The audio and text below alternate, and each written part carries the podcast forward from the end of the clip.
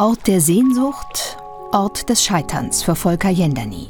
Bei Rheinkilometer 387 wollten er und seine Mitstreiter ihren Schatz heben. Hier bei Germersheim fiel 1852 die nagelneue Lokomotive Rhein im Sturm von einem Transportschiff. Der 20-Tonnen-Koloss versank im Rhein.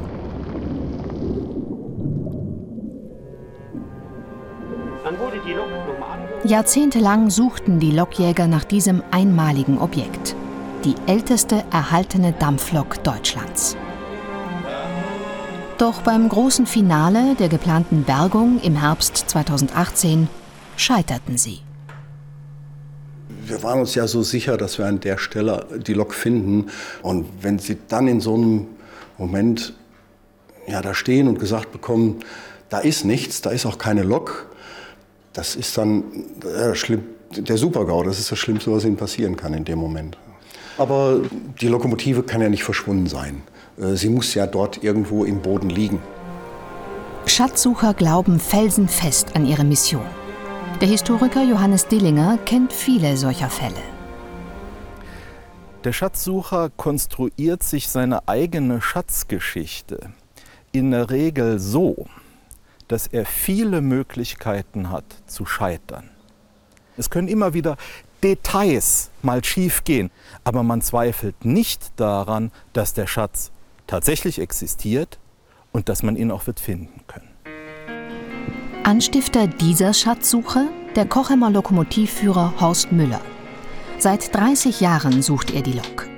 Wo sie versank, ist nicht eindeutig und damalige Arbeiten zur Flussbegradigung verkomplizieren heute die Suche. Müller tut, was Schatzsucher immer tun, wenn die Aufgabe für einen zu groß ist. Er versucht, andere mit seinem Jagdfieber anzustecken. Volker Jendani und die Mitarbeiter des Darmstädter Eisenbahnmuseums. Horst Müller hat sich so ehrlich und so, so intensiv mit dieser ganzen Geschichte befasst und das zu seiner Lebensgeschichte, zu seiner Lebensaufgabe gemacht. Da ist relativ schnell der Funken übergesprungen. 1993 können die Schatzsucher ihr Projekt im Fernsehen des Südwestfunks vorstellen. Man kann sagen, mit großer Wahrscheinlichkeit wurde die Lokomotive an dieser Stelle geortet.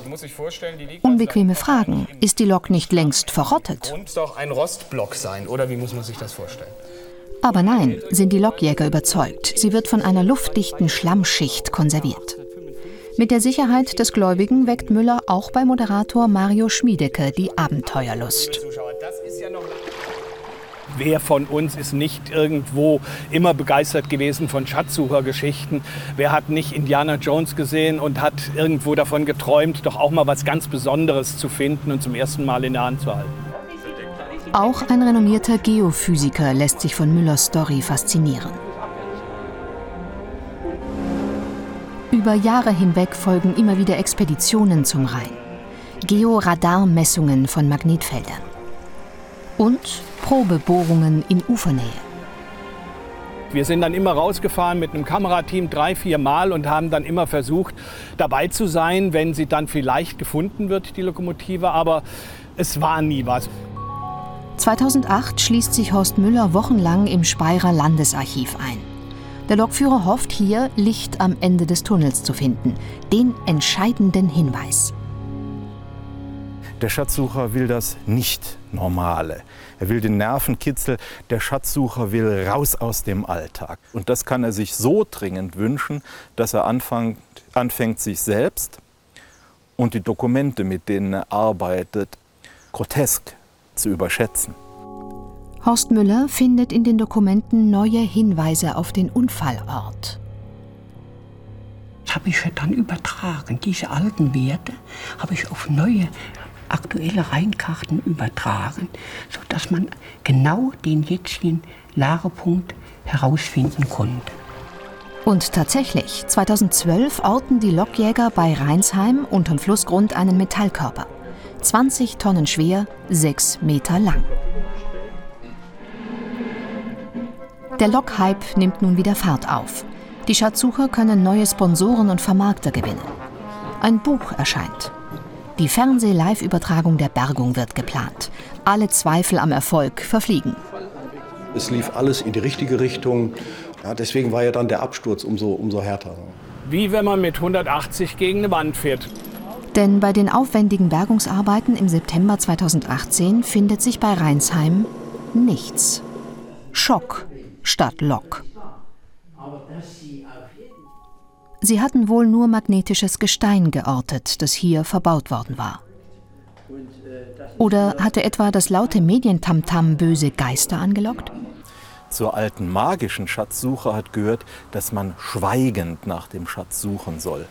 Wenn man das Schweigen bricht, dann verschwindet der Schatz. Die Geister tragen ihn weg.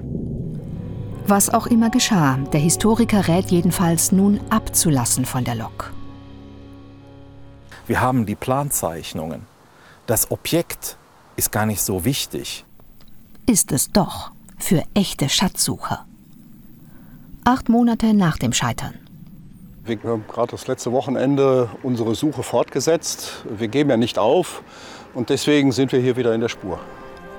Die endlose Jagd nach der Lok sei kein Fluch, sondern ein Segen in seinem Leben, sagt Volker Jenderny. Die Trophäe zu finden wäre ein Triumph, doch das eigentliche Glück des Schatzsuchers ist die Jagd danach.